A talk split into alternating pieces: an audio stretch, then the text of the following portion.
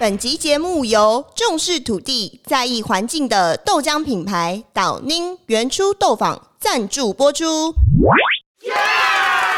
欢迎大家收听员工编号零零一。员工编号零零一。零零一。员工编号零零一。零零一。零零一。零零一。零零一。零零一。零零一。零零一。零零一。哎，大姐也是吗？哎，大姐也是吗？还是叫你大？我刚讲错了吗？吓死！吓死！才刚称赞表达力很好，一柔老师的表达力。所以并不会因为我今天成为一位创业家，我就突然很会去做 pitch，我就突然很会去跟人家销售，或者是很会去跟人家介绍我们家公司到底在做些什么。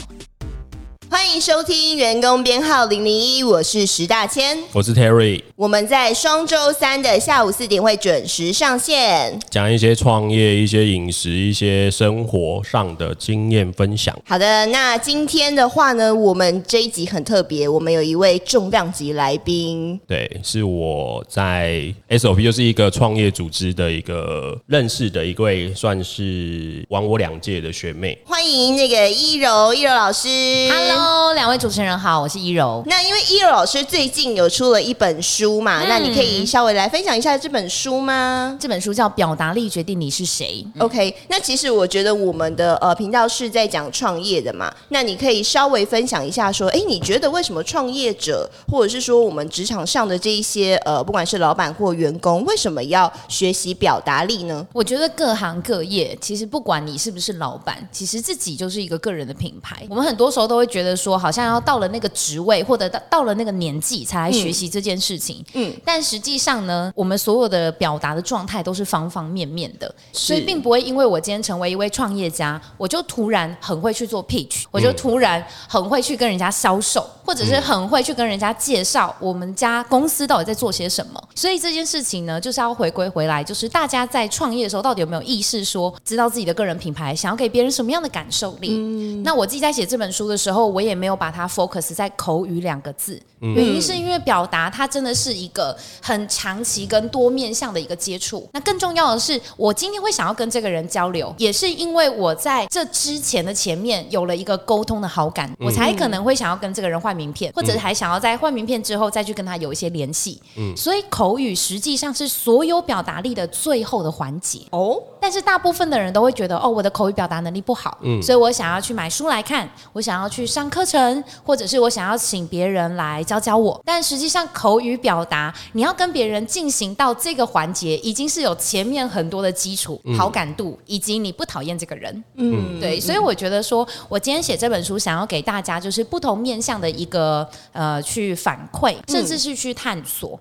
所以我是直到了书中的第四章节，我才在跟大家分享沟通的技巧。嗯嗯，我从前面开始，我都是慢慢的跟大家去奠定说，首先第一章节是你要怎么样先去了解自己，然后你要怎么样用不同的角度先去检视自己。所以我觉得这跟创业家是一样的，很多时候我们就是急着想要把自己的好产品啊、好的 idea 去销售给全世界，是但他们都没有想过说别人为什么要去倾听你的分享。嗯嗯，OK。那你讲过很多课嘛，然后做过很多企业的教育训练，对那你有没有针对餐饮业或者是说服务业的这个部分去做一些受训呢？而且经验还蛮丰富的，是餐饮业有吗？餐饮业有，你有没有一些就是有关餐饮业，就是在第一线的这一些员工或者是从业人员，就是怎么样去训练他，或者是说他通常在服务一线的这些客户啊，他们会有什么表达力上面需要去调整，或是你有看过就是很荒谬的表达力的一些经验吗？可以分享一下吗？有，我书中其实有写到，就是有关产业的一个实际案例。嗯，但是我觉得想要先跟大家分享一个在创业当中的一个思维，因为今天刚好我们是一个创业的频道，所以我就可以往这个方向来去做分析。如果我们今天是创业家的时候，我们会觉得说，谁是一线的服务人员，可能就是那一些工读生或临时工，所以实实际上他们的流动率是很是，可是也因为他们的流动率很高，所以我们就会比较呃没有着重于去做教育训练在第一线的服务人哦，员。是吗？大部分的时候会可能会把更多的，比如说资金啊或时间成本花在可能就是其他的研发、或者是产品的设计。嗯，但实际上一线人员可能就觉得很简单，例如说你就欢迎光临啊，然后就端盘子啊、点餐啊、结账啊，然后就赶快收东西，然后换下一 round。但实际上我们的这一句话“欢迎光临”，很多时候我们去一家餐厅，听到了这个员工他跟你讲说“欢迎光临”这四个字，我们可能就觉得我们没有被欢迎到。例如说“欢迎光临”，然后讲话就是这样子。就第一句话就已经，就第一句话已经决定对这家餐厅的印象。对，又或者是说我们去便利商店好了，那便利商店不是最常会听到说呃半价，呃半价，那我就想说啊什么半价？就人的专注力只会是最后，就什么半价哦，原来它的完整表达叫做咖啡第二杯半价。哦咬字发音不清晰，嗯所以像我去餐饮业去教学的时候，很多主管他还跟我提案，他就是说，像他们在介绍餐点的时候，就会觉得，请问一下这这个餐叫什么名字？或者是我们可能客人他看到隔壁的那个人他点的好像很好吃，他就问他说他点的是什么餐点，所以他在讲那个餐点的名称的时候，可能也是含糊不清，呼噜呼噜，更甚至他可能讲完这一道菜的名字的时候，并没有让人感觉到充满觉得很想要去试试看看的感觉。对，所以像我的书中就有提到说，当我们在表达文字内容的时候，也要有相对应的声音表情。嗯，要不然的话，人们只是会透过想象去感受到底在说些什么样的内容。哎、我突然想到一件事，我分享一下，因为我之前有去吃过一个火锅，然后那个火锅就是店员来帮我们点餐的时候，我就想要吃海鲜，就想要吃，然后那时候就有两种鱼，然后我就问他说：“哎、请问这两种鱼有什么不一样？然后吃起来有什么不一样？”然后他回答我说：“我不知道。” 然后，然后我就我就哈，然后我就说。这个有点，这个有点夸张了我。就说，我就说，所以，所以你不知道这两种鱼有什么不一样吗？然后我就说，那你有比较大部分人都都那个点哪哪一种鱼类这样子？我还给他 option，、你知道吗？对对对我还我还引导他，对是个好客人。我给他我给他选择题，然后他就跟我讲说我不知道，然后他 又给我一个我不知道，然后你应就该是去热炒店吧？不是不是，他是那个火锅也没有说很便宜，他不是什么一百多块火，它就是三四百，哎，好像四五百块的火锅店这样子。然后后来我就跟他，我就想说，那应该是他自己人，就是他他的什么儿子啊，或者是什么自己人就子给我回房间打电动，就是就是自己在那边哦，就是叫他出来帮忙，出来帮个忙，然后弄完就去洗菜。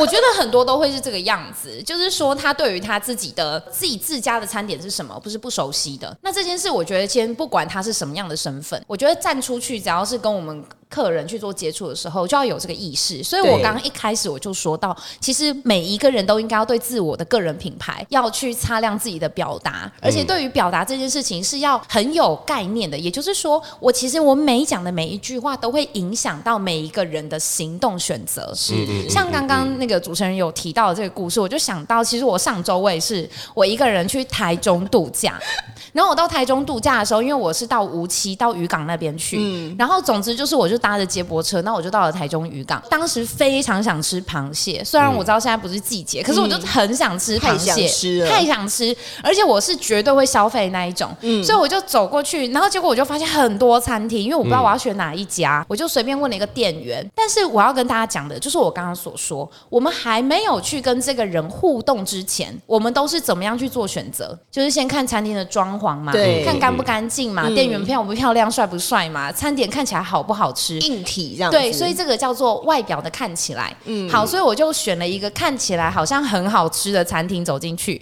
我一样就问那个店员，我就说你们有卖螃蟹吗？然后他就用一个非常冷淡的声音说有啊，我说。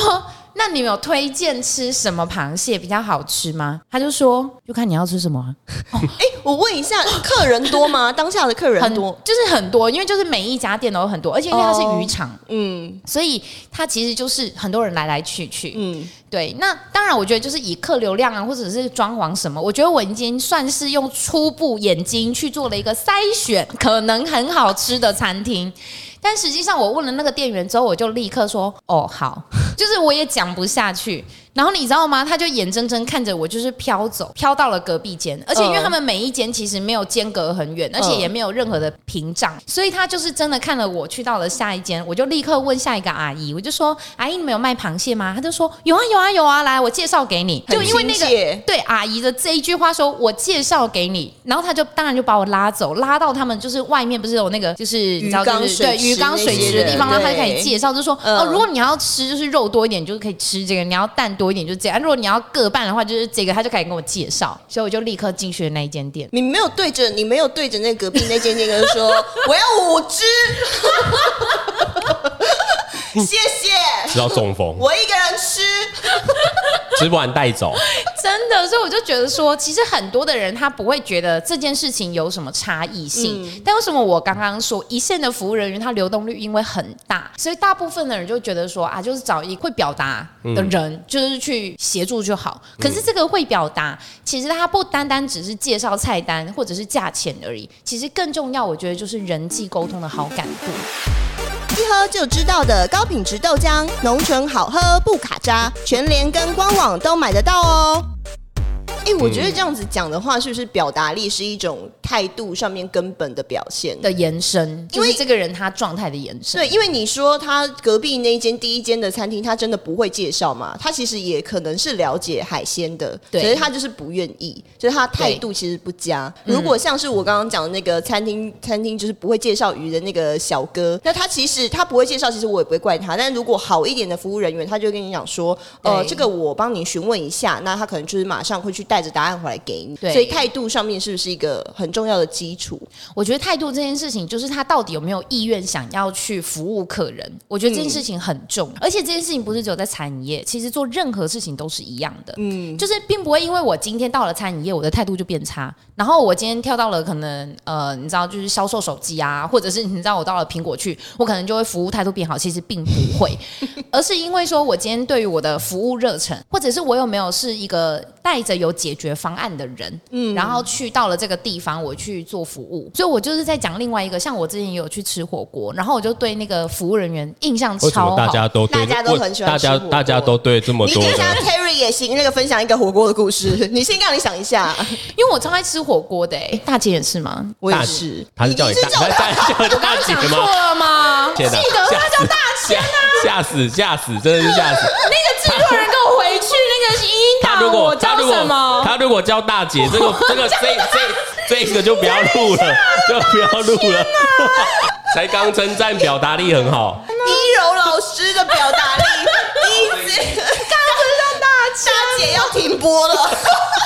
趁这个断点，我也稍微接。你怎样？你是来看戏？我有没有买？他们他们两个有没有买门？我买门票啊，有买门票。我是不是连书都没看？不是他们两个，他们两个叭叭叭一直讲，只有嗯，对啊。不是我刚我正要讲进，然后他就讲个大姐。我刚刚正要讲接点，就是我本来想要接回来说，我为什么要请一楼来？因为他讲了大姐，所以我起这个号。他们两个人，然后今天大军聊得正起劲，你知道你是参加他们节目下午茶，不是？他是来宾，我还等一下，我已经就是 I want you，我已经我已经想好要进进的点了。好好好，可以。我想我想要讲是说，因为我原本请就是一楼来，其实是因为那个时候我们刚，因为我们其实只见我们只见过一次面嘛。哦，真的吗？对对对对对。哎，你很会，就是对很不熟的人提出很。我老婆会听，你不可以不可以讲“搭讪”这两个字。我老婆每集都听，不行。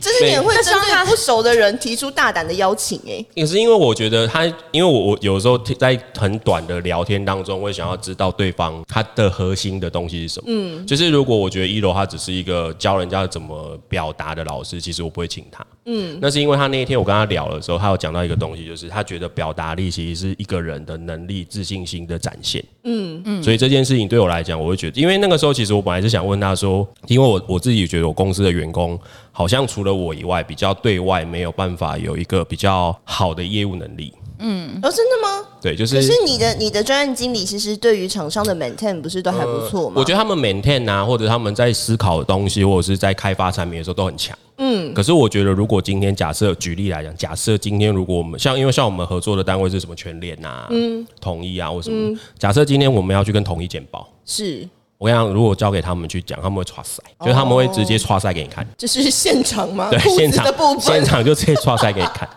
所以。我我就在想说，其实问题是什么？因为其实他们他们也都是很好的学校，嗯，然后你说他们对自己没有自信心吗？其实也，但是他们就是当他们在对去当他们去到外面去代表公司去做一件事情的时候，他们会丢掉，或者他们会担心他们自己做不好。那其实老实说，我自己也会想说，那未来假设我们公司越来越多成长的时候，我不可能让我的员工只有。就是让他一直这样，就变得我每个业务我都要去跑，我自己也累死。他层级要再往上提升。对对对，所以那个时候我才会问那个一柔说：“哎，那对于这个东西你会有什么想法？”所以他那个时候他会给我回馈是，他其实觉得这个东西跟他的口语或跟他的表达其实没有关系，他其实是他从他内部他对于这家公司，还有他对于他自己的能力的理解跟他的自信心到哪里，所以他才有办法表现出那个外在的样子。嗯，所以那个其实才是我当时，哎、我觉得一柔他表达的东西跟我跟我一般的认知其实是不太一样的，所以我那个时候还会想说，哎、我们可以请一柔来这边来来分享他什么东西。那其实像刚刚讲到，就是其实他刚刚讲到说一些呃口语这件事情，其实最后的表达，因为像我们自己其实常常会遇到那种来跑来跟我讲业务的，比如说最有、最常就电商的业务啦，对或什么，有些你会知道说他就是把他的东西讲完，嗯，可是有些他会别你会觉得说他来提案的时候，我讲，我最讨厌一个东西的提案就是他的提案简报他已经做好了。他只把他提案简报写上原处斗方，哦，没有克制，然后就来讲说，我我针对你的东西来做了一个这个，我想这种东西我会我宁我会宁愿他不要做，就是你就拿你官方的简报来做就好，你不要弄那假装有用心放了个对 logo。我就会觉得说，你根本就你根本就没有去了解过我们的东西，嗯，然后你有啊，就他有去下载你的 logo 啊。那我还要跟他收钱呢。对，所以其实那个时候我就会想说，我也不希望我的员工或者是我的我的员的人去到外面的时候是给人家这种感觉嗯。所以其实这件事情我才会觉得说，哦，其实当时一楼跟我们讲说，其实，在书里面我们其实有看到，他就是有讲到很多。跟自信心有关，就是他前面其实一直都在讲自信心，我我会觉得这其实是台湾教育一直没有教导学生就表达力这件事情。这一环没有去培对育，，我觉得是这样。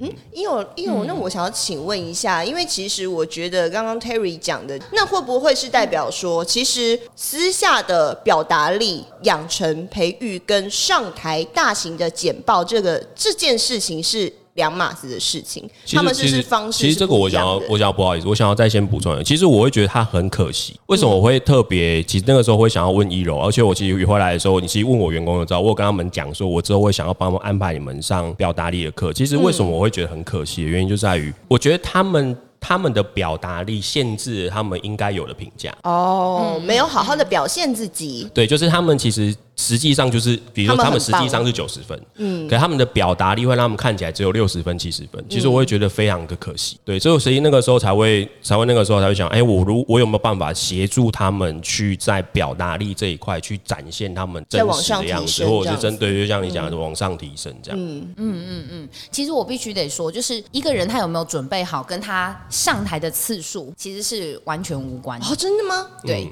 而且他有没有上台的经验，以及他知道说他对于他的产品到底熟不熟，跟他到时候去到台上的样子也会是两回事。所以其实最最最重要的就是我在书中其实有写到一个章节，就是百分之九十九的人，他第一次上台，他心里头在想什么？想要下去，对他就是想要赶快下，对 他就只是想要赶快下台而已。也因为他想要赶快下台，那他为什么会有这个心情？是因为他可能会觉得哦，客户很大，观众很多，很多的人他眼睛看着我，或者是说他可能背负了公司的重任，然后来到了这个地方是有所期待跟期盼，所以他觉得他每讲的每一句话好像都是被不同的面相所关照着，嗯。所以他压力就会很。但实际上，这个叫做讲话的人他自己内心所想，实际上大部分的人都忘了先换另外一个角度去思考，就是说，我们应该也要想想看，那听众他期待的是什么？嗯如果听众他期待是一个有自信，或者像刚刚 Terry 讲到的，是对我们公司已经有了解的、有准备的，他才来做提案，那他一定会散发出什么样的特质？所以，当我们用另外一个角度去思考，再来包装自己，比如说，我们一定是期待一个是有自信的，对他自我的产品是有了解的人，再来跟我们做交流。所以，所谓的自信心，第一个，他不能呈现的肢体语言叫做绝对不能驼背。可是，大部分的人他对自己没信心，或者是他很紧张的时候，他绝对驼背。嗯所以驼背这件事情，他已经暴露了很多的讯息。这个不单单只是说我有没有准备而已，而是他对于这一场，他等一下一开口哦，你知道驼背，它就会影响到他的下巴。嗯，他驼背，下巴一定会往下压。嗯，那他的声音可能就会是这个样子。出不来。对他就会出不来。所以纵使他讲话很有内容，可是你看我现在的声音就会变成这样卡卡，那听的人他就会觉得听得很吃力。嗯，那我听得很吃力，还愿意去听，代表我对你还有希望，我还对你有爱。可是如果我连听都不想听，代代表我已经对于你说的内容，我不想要去做连接跟互动了。那我可能就会说，那你到底有没有资料？你直接给我看就好了。我根本就不想要听你再讲一次。对，所以我觉得很多的人是说，他对于这两件事情的思维，他没有先去搞懂。所以我觉得我给的一个最直接的建议是说，要时时刻刻对自己模拟演练。我觉得这个很重要。我们把它想象成，就是说，像小朋友，他出生的时候，他就会自己想象他自己可能就是一个公主，他就是一个王子，所以他就会拿很多的娃娃在那边扮家家酒，然后就两个娃娃开始在那边对话，然后他们自问自答，而且你问他什么，他就会仿佛他自己就是，就是他的那个散发由内而外的那种自信心，以及他对于他接下来要就是编排的这个故事，他是非常对，他是非常的掌握度，而且他的声音是可以好像就是模拟这个状态。那我觉得像这样子。的一个练习，就是我常常在企业内训当中，我会去跟这些员工们讲的，就是说不能等到真的有一个大客户来，你才才就是让自己的状态好像准备的很好，而是我时时刻刻我都要准备好这个状态，嗯，然后只是刚好你迎接了一个大客户。就这样而已，嗯，只是刚好的这个心态，跟我为了要去迎接做准备是完全两回事的。那个压力感，我觉得也会差很多。对，对觉得得失心的部分，嗯嗯嗯。哎，我想问一下，因为刚刚有讲到说，哎，他上台几次没有那么大关系，是我自己会觉得我。嗯，我我是透过实战来演练我上台讲话的方式，所以这个非常的重要。也就是说，我在上课的时候，我都会讲说，每个人的紧张反应都不同。嗯，所以首先不应该是说哦，我很紧张，然后我去克服紧张，应该要先找到的是你的紧张反应是什么。我的紧张反应会抖啊，那很好啊。我跟你讲，因为每个人不一样哦。我记我记。因为每个人不一样，有些人他上台紧张反应是好，就是可能会抖，或者他眼睛没办法看大家。哦，对，或者是说他会一直想要心跳加速，对，心跳加速，这个叫生理反应。就是我书中其实都有拆解的很很完整，就是心理反应，还是他的他的动作反应，可能是他会一直躲在那个讲台后，嗯，哦，或者是他会背对着大家，然后看简报，就是他不想要跟你们眼睛交流。就是每一个人的紧张反应不同，所以我觉得。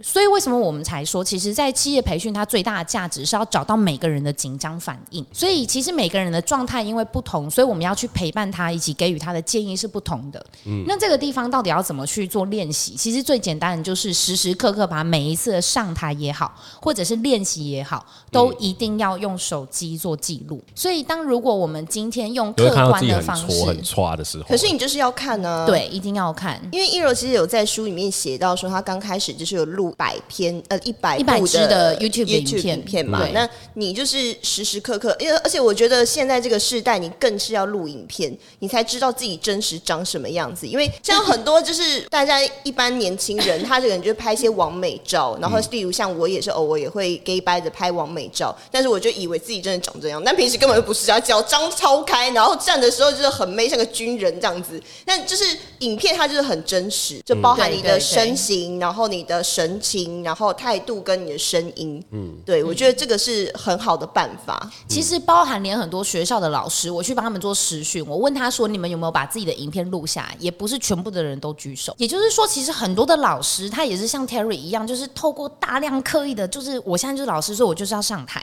嗯，然后他就上台就开始做教学。但实际上，他还是会觉得他自己不足，或者他不自信。其实最大的原因是因为他也不敢面对他自己。嗯，所以你叫他把手机放在后面录影，其实这一点都没有什么困难。可是困难的是说，好，我把影片就回去看那个回放吧。对，而且我我还会跟他们讲说，要把它看完哦，要看完。看完真的压力完真的压力很大。就像我每次录完 party，我去听那个回放的时候，我都会想说，我到底当时为什么会讲这些东西？可是你听的已经是有制作人专业的剪辑过了，没错，真的，你现场经更失控哦。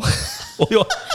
情绪上，对对对对对对对，可怕的话都剪掉了。我当时在录那个 YouTube 影片的时候，我真的觉得他是一个很血淋淋的成长，因为我完全没有制作人的帮忙，然后我也不会剪片，也不会上字幕，也没有灯光音效，什么都没有，所以他就逼着我，为什么就是要录一百支？就是我一开始就是影片真的很糟糕，像现在我也不会回去看，但实际上这样子的一个刻意练习，它就会让我知道说我一定要精准表达，并且在每一次影片回放的时候，我就会知道原来我有很多的赘字，嗯，或者。是原来我的逻辑可能会，可能我的主题已经设定好，但我还是容易节外生枝。嗯。但是因为透过了这些影片，我才会知道自己的状态，所以我想要跟大家鼓励的是说，我们录影片不是要鞭策自己，或者是看自己多糟糕。我觉得很多时候录下这些记录，其实是要让自己知道说，哦，原来我也有可以进步的地方，或者是我早就已经进步啦，我没有别人所说的那么糟糕。就是发现问题吧？因为两位主持人的声音啊，如果真的要用乐器来定义的话，你们两位很特别，是都可以用管乐器来做形容。什么意思？对，就像大千，对嗯。大千的声音，大千，你说。大千的声音真的是很很像管乐器，意思就是说，在一个团体当中很容易的辨识，就听得到你的声音。因为我声音比较不是厚，你的声音比较高，而且你的鼻音很重，对啊，对，你的鼻音比较重，所以你的声音就是可以很直接就这样叭就出去了。那你的声音喇叭。对，就是比较管乐器，管乐器。我觉得很像表达力。因为我可以教他一下表达力？表达力，表达力是精准的表现自己想说什么，不不表达力是是让人家不是舒服的听着你想要表达什么。喇叭蛮蛮好的吧 OK，我是一个喇叭。喇叭没有不好啊，对啊老 OK，OK 喇叭是一个号角，而且是在古呃古代来说，其实喇叭它就是一个引领的 leader，对你的表啊。达力真的是哇，真的啊，我只是我只是我只是刮你真的，很它就是棒颁奖的意思、我只是哎那一段是刮号，我真的是好险有你让他补充了这一 那段。我只是那一段是刮号。OK OK，有些刮号就不用讲了，表达力。对啊，所以为什么可能有些人会觉得大千的声音会让人感觉有种呃很凶，或者是说很用力，是因为如果用管乐器来形容的话，就是你的每一个发音。都会要吹气吹得很饱和，嗯，但大部分的人其实不会像我们一样，其实我也是，就是那么的中气十足，嗯嗯嗯，所以其实可能比如说一般的女生，她讲话是会比较软的，嗯。欢迎收听员工编号零零一，我是有他帮我们录，他们我们录，所以相较之下，因为所有的感觉都是相对论，相较之下，他就会觉得哦，可能有一种压力感，我也可以这样讲话了，我等下下半集都这样讲话。我会很累。好，对不起。那他像什么乐器？对，像如果是 Terry，如果说是现在这样子的声音，而且你刚刚有提到，就是说可能会很用力啊，我觉得就真的很像低音管。就低音管的声音，就是你的声音其实也是会很低，而且你每一个出气的时候，你都会先压一下、压一下、压一下。嗯，所以像当你要这样讲话的时候，其实也是一种深思熟虑的一个状态，是好事哦。可是实际上对于他人来说，我我我之所以讲话要这样，是因为我之前讲话太得罪太多人了，就变得就变成讲话前我都要先想过我你这样看听得。出来，听得出来，所以你的每一个字为什么会先这种摇一下、摇一下，或者是压一下、压一下，嗯就会真的也比较像是管乐器。因为如果是像我自己本身我是拉大提琴的，弦乐器的话，其实因为我们只要一拉弓，声音就会出去。嗯，可是所有的管乐器不是你吹就会有声音。嗯，管乐器它最难就是它的嘴型。嗯，它的嘴型如果不对，你再怎么用力，它还是爆音或闭吹，或者就是那种噗。就是没有办法很精准集中，所以只要声音是精准集中的人，其实都会比较像是管乐器的发音。但我跟你讲，他关了麦，他就是弦乐。我笑一直爆我料，我觉得这一我已经次这个我已经被我已经被人家讲说我的剪辑是脏话剪辑，不要一直爆我料。好，OK OK，你今天都还没讲，很很很冷静，有我来宾来，很冷静，对对对对对对对，很冷静。对我觉得声音其实在不同的面向会有不同的状态啦。而且其实老实说，我觉得相信大家都会知道说，很其实外面其实有蛮多，他就是呃，可能名声你想讲什么？讲快一点，表达力哦！这一集真的是。名声大过于他的实力。我哦，懂，对我懂，，就懂。蛮多这样的人，所以他，所以他既然他有时候，有时候他讲了一些东西的时候，你就会想说，嗯，就是听听参考。尤其就是付费去听很多演讲，哦。就因为他的知名度而我们去，然后去就觉得想好像没有很，然后重点是他最后还卖你课程，这种最气，就是就是他他他讲完堂课，然后也没什么内容，对，然后就是就是然后最后卖你一堂课，就是卖你说啊，你如果想要听后面的，就是哦妈，这个哦，那个制作人，你要把那个一柔的音轨拉到最大声，他刚刚那个小声的我都有听到。下课。那所以，所以你的意思是说，呃，有时候有些自己的样子不一定要太过于去矫正吗？不需要啊，不一定。就是说，也许这他这个就是他的特色，然后这个也许也对他来说得到很多的好处。哦，所以并不一定说大家就是喜欢。大家就是喜欢看我真情流露。就是诚恳啊，诚对啊，有可能这然后就是就是比如说在同一个出账，就是只有我会露出不耐烦，然后旁边就哇，这个人他，我觉得你可能就是救世主。帮我出气这样，对对，他是救就世主大，家都想不耐烦，但是就只有露出不耐烦的只有你敢不耐烦，就是我对，啊就对类似这样。那我最后想要问一个问题，因为很多人他可能会碍于自己的个性，他可能是比较害羞的，然后比较胆小的。如果针对这样子个性的人的话，你会觉得要怎么样训练表达力这样子的一个技能？简单的带一下，因为呃，你的书里面其实有很多套方法嘛。对对对那如果比较核心的训练方式，有没有什么建议呢？我觉得最直接的就是改变他的姿态，哦改变姿态坐姿是完全可以改变他的想法以及他的声音表情，嗯，甚至他使用的文字内容，嗯，就改变姿态就好。所以我们可以来先试想一下，就是一个内向害羞的人，其实就像我刚刚所说的嘛，他可能会比较容易驼背，嗯，然后给人的那种微笑会比较腼腆的微笑，嗯，所以我们都会去跟学生讲说，我们在做练习的时候，最好是回家有一面大镜子，像以前我们在琴房，每一间琴房都有一面大镜子，哦。所以你做的任何事情，你都要照着镜子来做反馈。嗯，对，所以说什么叫做真正的站着？那什么叫做真正的驼呃驼背跟挺胸？嗯，然后还有当我微笑的时候，不是只有自己的感觉微笑，是要笑到别人有感觉。其实这件事情我们可以拿戴口罩，大家就会很有感受。像比如说像我们是外向的人，但实际上有的时候我们可能微笑，戴上口罩别人也看不到。嗯，所以我就会跟很多人讲说，我们现在在做服务业会更吃力。因为我们可能要用两倍的力气，别人才可以感受到我们的真情。嗯，所以可能你当你微笑的时候，你要真正笑到就是眉开眼笑。所以有些人就会觉得很累，但是没办法，因为这就是你的工作，这就是你想要给别人的感觉。然后原本从欢迎光临要变成欢迎光临，这个可能就是又有点 就很累。对，可是真的没有办法，就是说，我会跟大家讲说，你不是自己有这样子的想法而已，而是你要做到让人家有感受。对，所以就是最直接的是要先改变自己的姿态。那我觉得可以先用，比如说先用侧拍、侧录的这一些的检视的方式，先看一下自己原本的状态。比如说我到底是多驼背，多么的，比如说微笑是只有笑到哪边而已，对，或者是我的眼睛，我会不会不自觉的，就是看一看，然后就又滑下来看桌子，嗯，就是这一些的状态，其实都可以去做反方向的调整。比如说，明确的告诉自己，当我今天要开会的时候，我一定要坐正。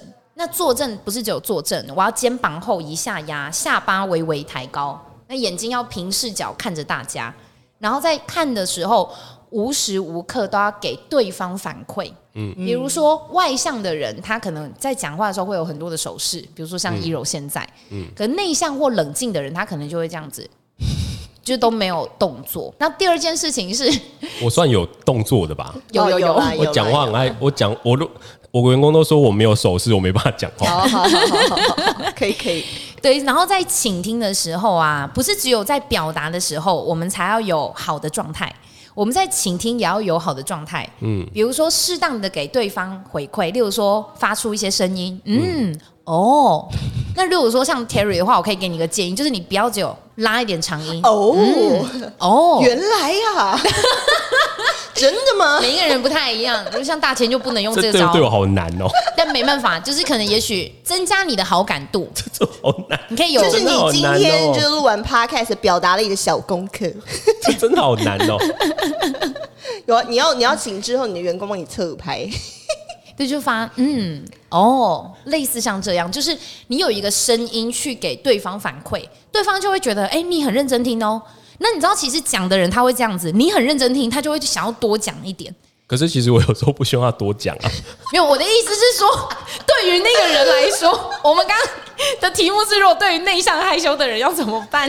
内向害羞，谢谢。我我其实这个部分也也刚好可能到时候到时候也到时候请教，因为我我老实说我自己在当听众这件事情，我自己我觉得我当的没有很好，你不是一个好听众吗？就是我因为我有时候会觉得我已经听完我想听的了，嗯嗯可是其。可是其实他还在讲他想讲的，嗯，哦，对，就是可是其实我觉得我已经听完重点了，所以我就会变得很很很想要把对话结束。那是不是有一些表达力可以有礼貌的可能请对方加速，或是就是到此为止。就是你你会知道有些人他会喜欢讲话，会把前因后果都讲完。嗯有有有些人，然后他会，他如果不把那前面的故事讲完，他没有办法讲到后面的东西，很痛苦可是前面的故事根本不重要，嗯，对。可是可是他就是得要讲完，然后如果你打断他，他又得从头讲，他没有办法，他没有办法接去的讲。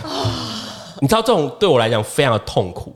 那有什么样的表达力可以有礼貌的制止这种人？这种如果真的是要短时间之内要去制止，我坦白说真的很难。知道为什么吗？因为我们根本也没有先预想过，原来他是这种人。嗯，所以其实最好的方式就是下一次就是减少跟这种人接触，这超重要。一柔老师好消极 对，因为就是 不是因为很多人他遇到的人更多啊。哦，也是也是，对，有时候他我我觉得他有时候遇到的人会更明不。想听的话更对我多。完全可以明白 Terry 刚刚问的那种人，理解其实真的很多这种人。对，那最后那 Terry 这边有什么什么还要请没有教？可以老师他这边可以推荐一下他自己的书。好啊，就是老师最后一下再麻烦打一下书这样子。我真的觉得每一个人都应该要看的原因是，因为这一本书不是只有用文字在表达而已。我自己在当读者的时候，突然发现到我光看真的还是学不会，所以这本书我觉得最大的价值是我后面有 QR code 的搭配，那扫进去之后就可以到我的 YouTube 频道上面，我可以很精准的告诉大家什么叫做嘴巴张大，什么叫做咬字要清晰。我就是搭配着我的影片跟我的这本书去做了一个整合。嗯，所以当如果你今天真的想要知道怎么样提升表达能力，又不能又又不是只是说我看了，但是我又想象不出来，那我觉得这本书会是一个非常棒的一个工具。那我们之后如果呃听众有喜欢，或者是说对于表达力这部分想要再精进的话，那就欢迎去购买《表达力决定你是谁》，然后再搭配我们的 YouTube 频道。嗯，OK，那今天就谢谢一柔喽，谢谢谢谢谢谢。谢谢大家收听，拜拜，拜拜。